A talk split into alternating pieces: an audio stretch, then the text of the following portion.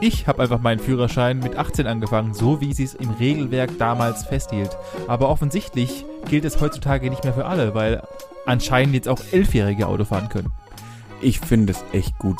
Je früher man damit anfängt, desto sicherer ist man ja nachher, wenn es drauf angeht. Oder wie siehst du das?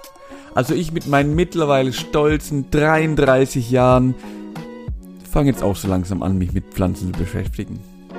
Ja, du hattest Geburtstag, wir mussten dich beschenken, also äh, dachte ich, jetzt wird es auch mal Zeit, dass du endlich auch mal äh, die Plantuencer kennenlernst besser und dich damit beschäftigst und äh, ja, Einkäufer das Grüßen. Mm, apropos, jetzt wird's mal Zeit.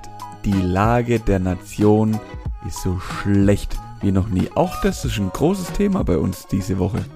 Richtig, weil äh, die Zahlen explodieren äh, und nicht nur beim Bitcoin, sondern auch leider auch bei äh, den Corona-Zahlen.